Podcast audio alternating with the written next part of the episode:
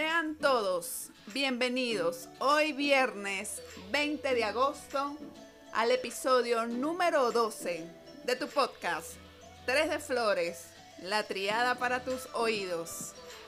No sin antes agradecerte una vez más por estar allí del otro lado escuchándome por tu plataforma favorita.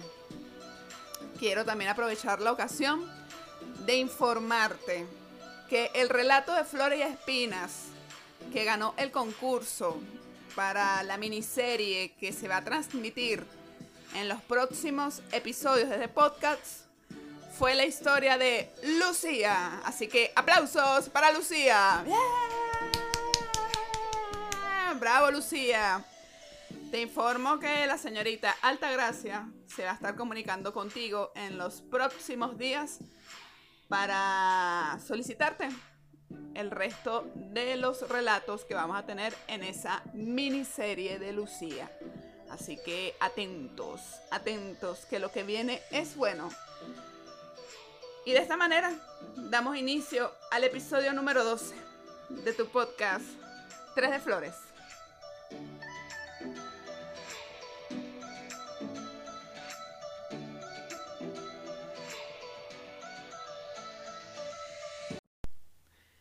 ¿Tú conocías la expresión denominada techo de cristal?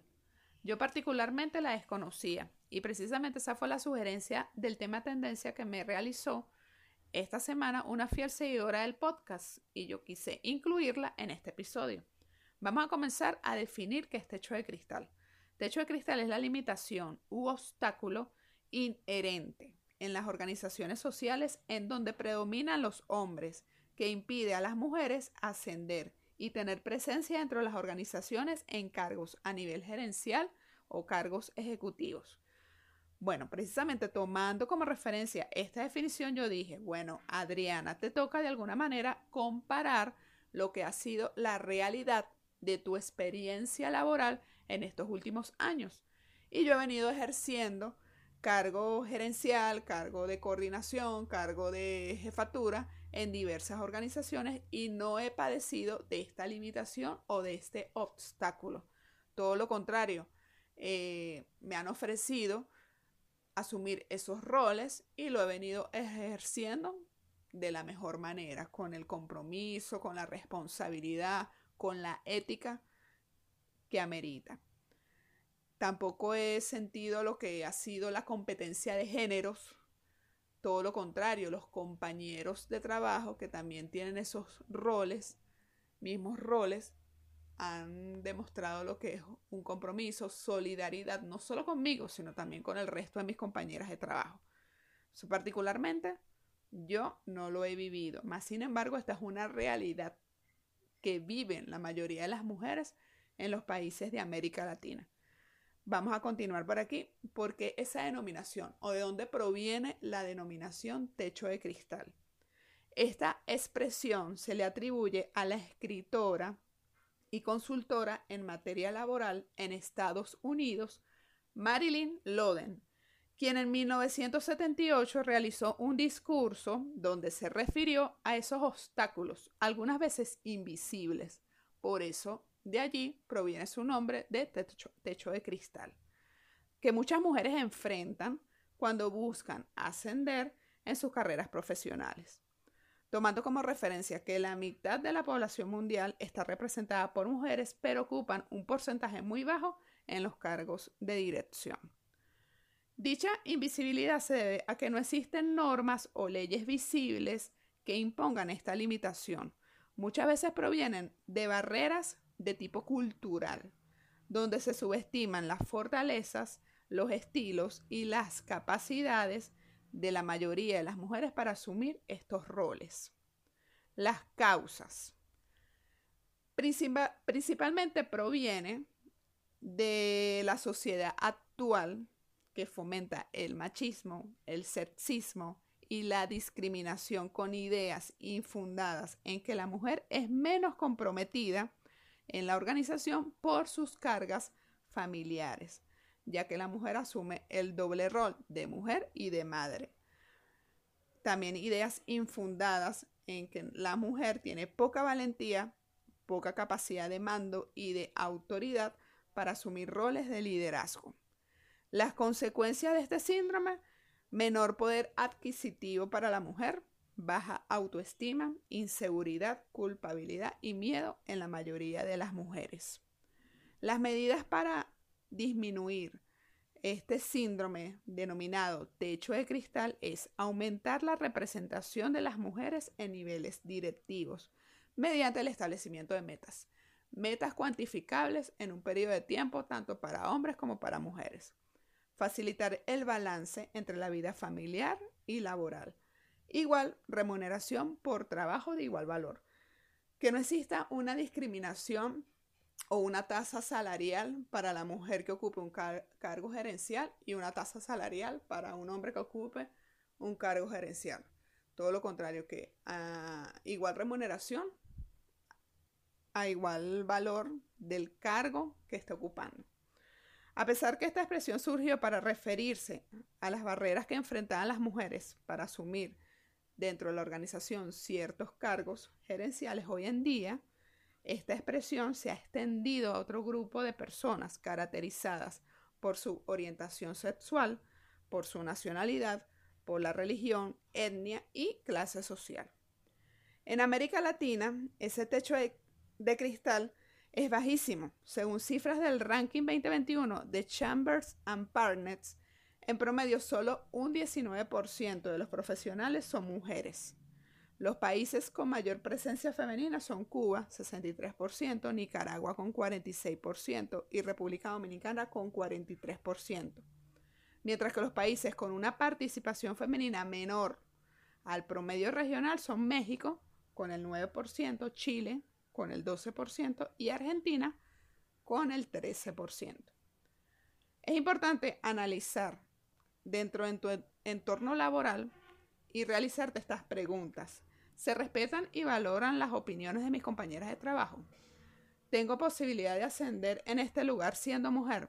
Si las respuestas a estas preguntas es no, entonces tú misma debes optar por romper ese techo de cristal y de qué manera? Pues demostrando una aptitud desde la empatía y responsabilidad para avanzar en la igualdad de posibilidades en el mercado laboral.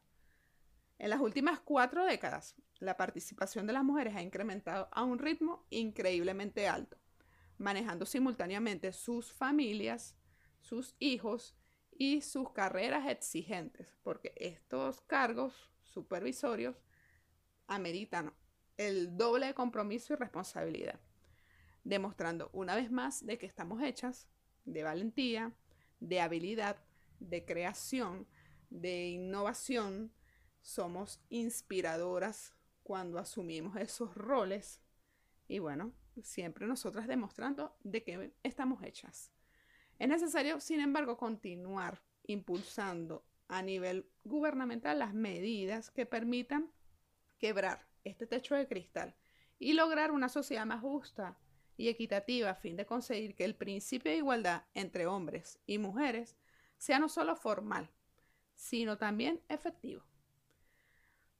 Bueno, allí también después de este video te dejo los links de las fuentes documentadas si quieres eh, de, de alguna manera tener mayor información con respecto al tema tendencia de este episodio. Y de esta manera pasamos al siguiente tema, el tema varía, pero no sin antes agradecerte a ti por las sugerencias que me haces llegar. Eh, de esta manera yo documento, sintetizo y por medio de este audio divulgo el tema que me haces de alguna manera llegar o solicitar. Bueno, siendo de esta forma así, pues vamos a cerrar ya con este pequeño segmento. Pasémonos ya al tema de variedad.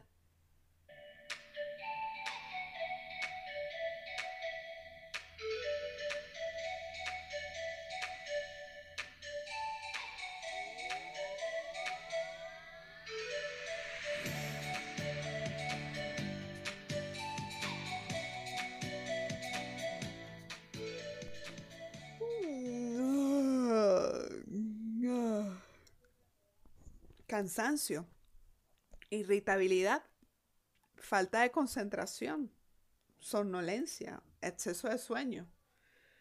Bueno, estos son algunos problemas que nos impiden dormir plácidamente. Y justamente ese es el tema de variedad de este episodio de hoy.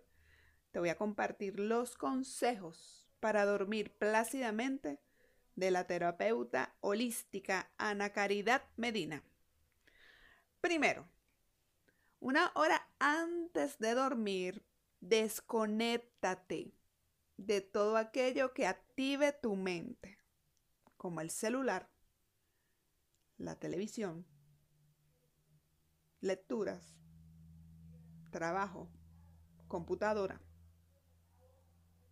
2. Estira tu cuerpo suavemente. Así se relajará más. 3.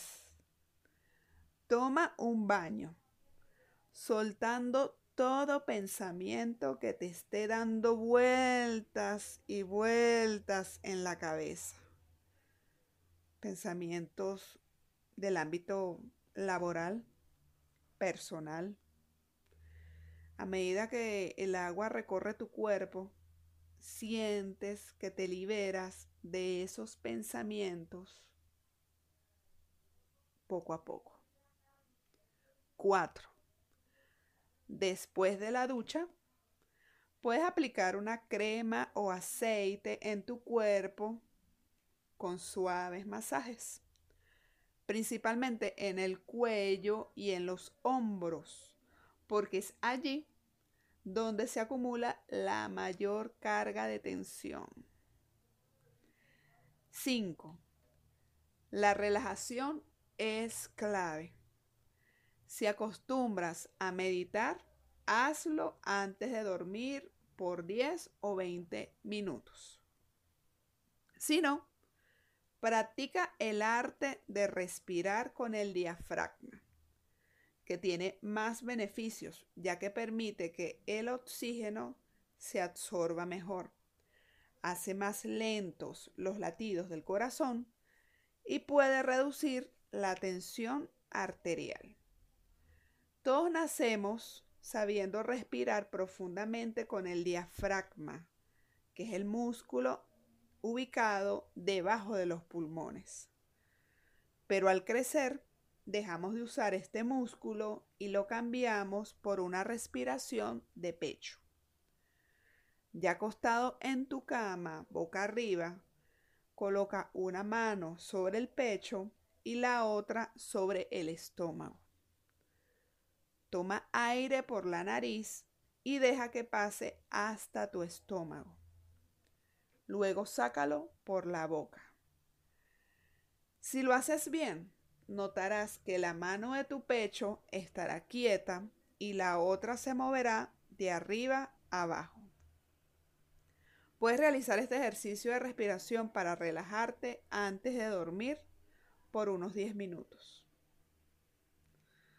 Otros datos de interés para lograr dormir plácidamente son el sedentarismo es el mejor amigo del insomnio. Pilas con esto. Por eso es necesario tener algún tipo de actividad durante el día. Realizar ejercicio de manera regular. No solo es saludable, sino que programa al cuerpo para pedir un receso en la noche. Tener ritmos durante el día. Establecer horas exactas para comer y para comenzar y terminar el día. Esto le enseña al cuerpo y al cerebro rutinas de vigilia y de descanso. Recibir el sol durante el día e irse a dormir en la penumbra ayuda al cerebro a equilibrar lo que se conoce como el ciclo del día y el ciclo de la noche. De esta manera el cuerpo recibe energía que podrá liberar durante el sueño. Cuando ponemos la intención de descansar preparando el cuerpo y la mente, el descanso es totalmente placentero. Bueno, y con respecto a este tema, particularmente Adriana, debe volver a retomar sus ejercicios. Yo venía practicando con regularidad antes de comenzar con lo que fue el inicio de este podcast. Yo venía realizando mis ejercicios de forma regular, 30 minutos, 40 minutos diarios. Y lo he dejado. Honestamente lo he dejado, pero si es necesario que lo vuelva a retomar, es un compromiso personal porque ciertamente desde que hice esa práctica en mí o esa rutina en mí, yo de verdad dormía más plácidamente. O sea, sentía que al momento de dormir, como dicen coloquialmente, caía como piedra en pozo, literal. O sea, me quedaba rendida. Ahora no. Ahora me cuesta conciliar el sueño.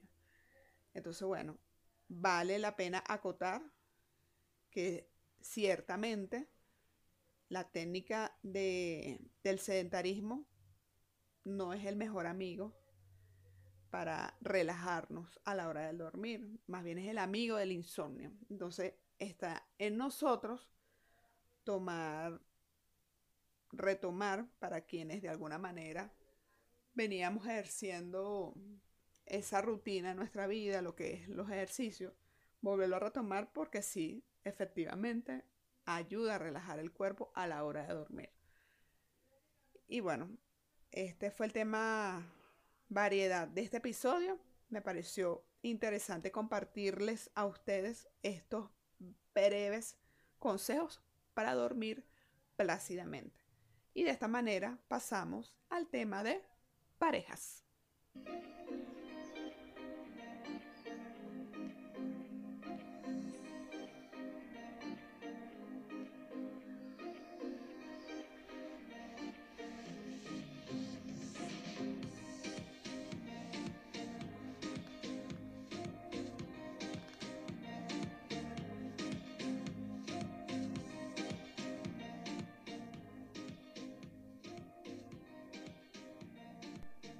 Romeo y Julieta, la bella y la bestia. ¿Quién no ha soñado alguna vez con un amor de libro? Desde pequeños soñamos con un ideal de amor perfecto, donde ames y te amen al mismo nivel. Sin embargo, todos sabemos que el amor es mucho más complejo de lo que nos venden en las películas donde se tiende a confundir los términos de amor verdadero versus enamoramiento. Muchos creen que son sinónimos, pero no lo es, no lo es así y nunca lo serán. Y justo ese será el tema de parejas de este episodio.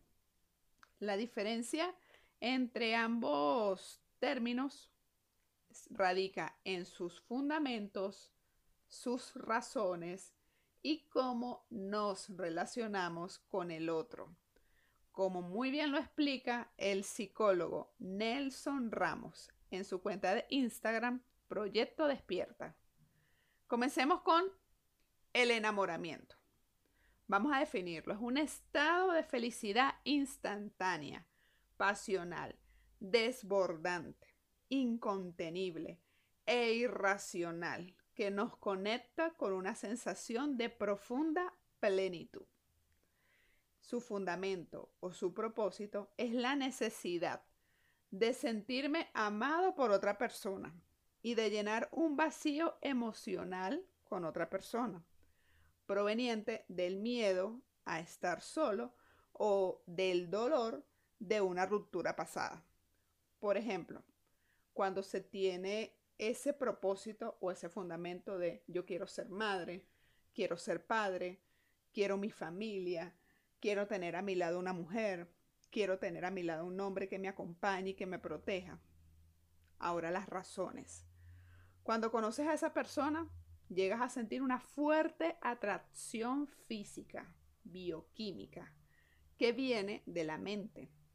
Y te dices, esa es la persona que necesito para mí, para llenar estos vacíos, comenzando a establecer vínculos desde el contacto físico, y puedes llegar incluso a sentirte enamorado por esta persona.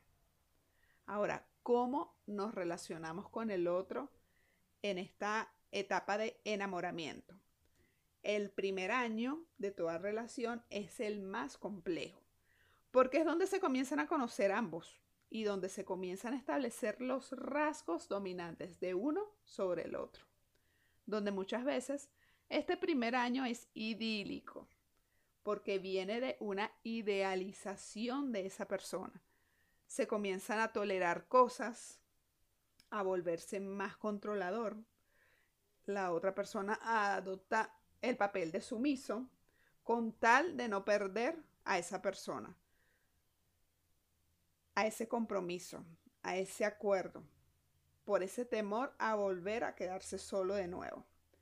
Sin embargo, al transcurrir el tiempo, comienzas a cuestionarte muchas cosas, porque esa relación de pareja no se construye de una base sólida, sino que te dejaste llevar por un ideal, basado en el miedo o en el dolor.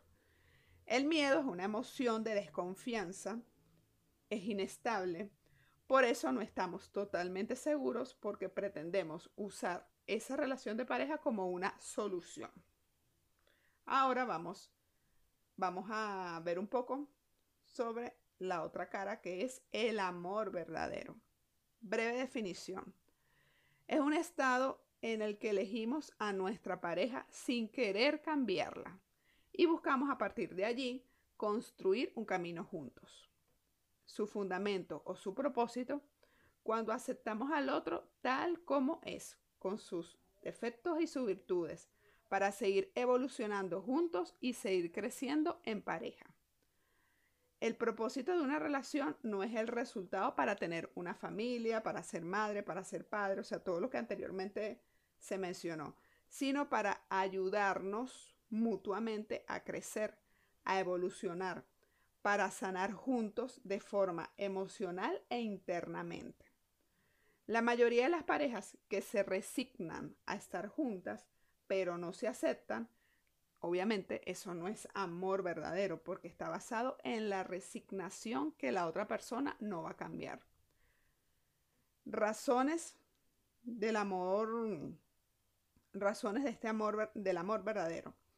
Este tipo de relación viene de la conexión genuina desde el alma, cuando te conectas desde el alma con esa persona. Ahora, ¿cómo nos relacionamos con la pareja?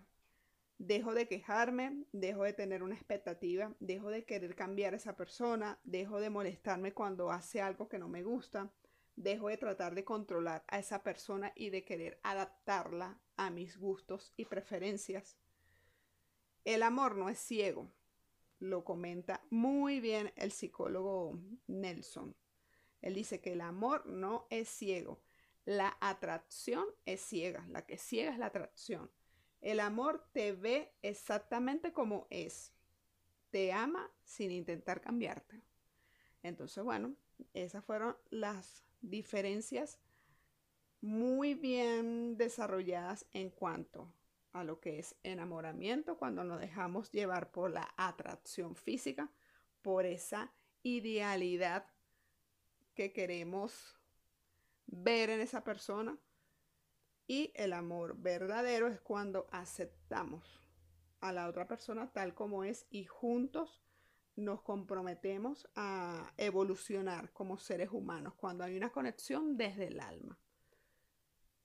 Me pareció muy, muy, muy interesante y, bonita la explicación que nos da Nelson Ramos con respecto a, esta, a este tema del episodio de hoy. Espero que les haya gustado. Igualmente les comparto los links de las fuentes documentadas para este tema, para eh, documentarse un poco más o para conocer un poco más con respecto a estas dos terminologías. Y de esta manera pasamos a lo que es el cierre del episodio del día de hoy.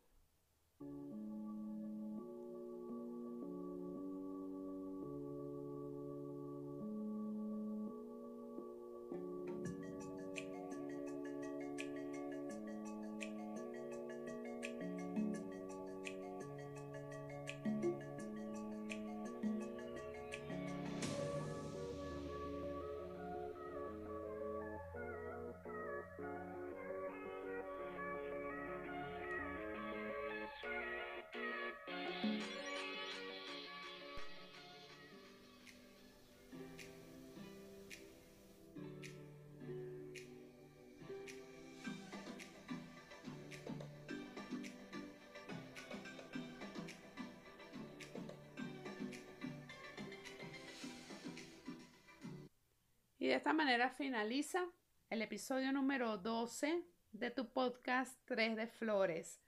Continúa dejando tus comentarios, tus sugerencias de tema a través de la cuenta en Instagram 3 de Flores. También lo puedes hacer después de escuchar este episodio allí en la cajita de los comentarios en YouTube. Y de esta manera yo voy armando lo que es la planificación de los próximos episodios. Agradecida una vez más por tu apoyo y por cada una de tus recomendaciones y sugerencias.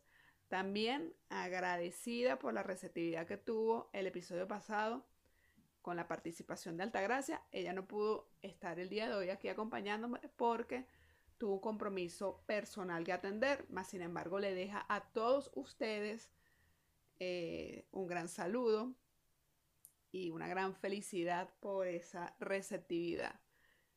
Próximamente estará con nosotros, posiblemente el próximo episodio, pero bueno, son cositas que debemos ir allí cuadrando en lo que corresponde a la logística de este podcast. Antes de cerrar este episodio, quería de alguna manera conectarme con ustedes para hacerles llegar lo que es la frase. Yo cada episodio lo cierro con, con una frase y en esta oportunidad eh, le voy a comentar o compartir, mejor dicho, lo que es la ley de la atracción. Dice que las energías se atraen, es por eso que se debe emitir una energía en especial para atraer algo que se desea. Esta se basa en las fuerzas del universo, que dice que con lo que pensamos generamos un magnetismo, por eso uno atrae lo que piensa. Precisamente, esta frase me la hizo también llegar un gran amigo, un gran colaborador de este podcast, y yo dije, nada, me quedo con esta frase. ¿Por qué me quedo con esta frase? Porque justamente hace ocho días tuve una situación con mi máquina, con mi laptop. Dejó de funcionar el sonido. Desconocía la razón. Y después dejó de leer lo que es la red de Wi-Fi de la casa o sea, entró en shock.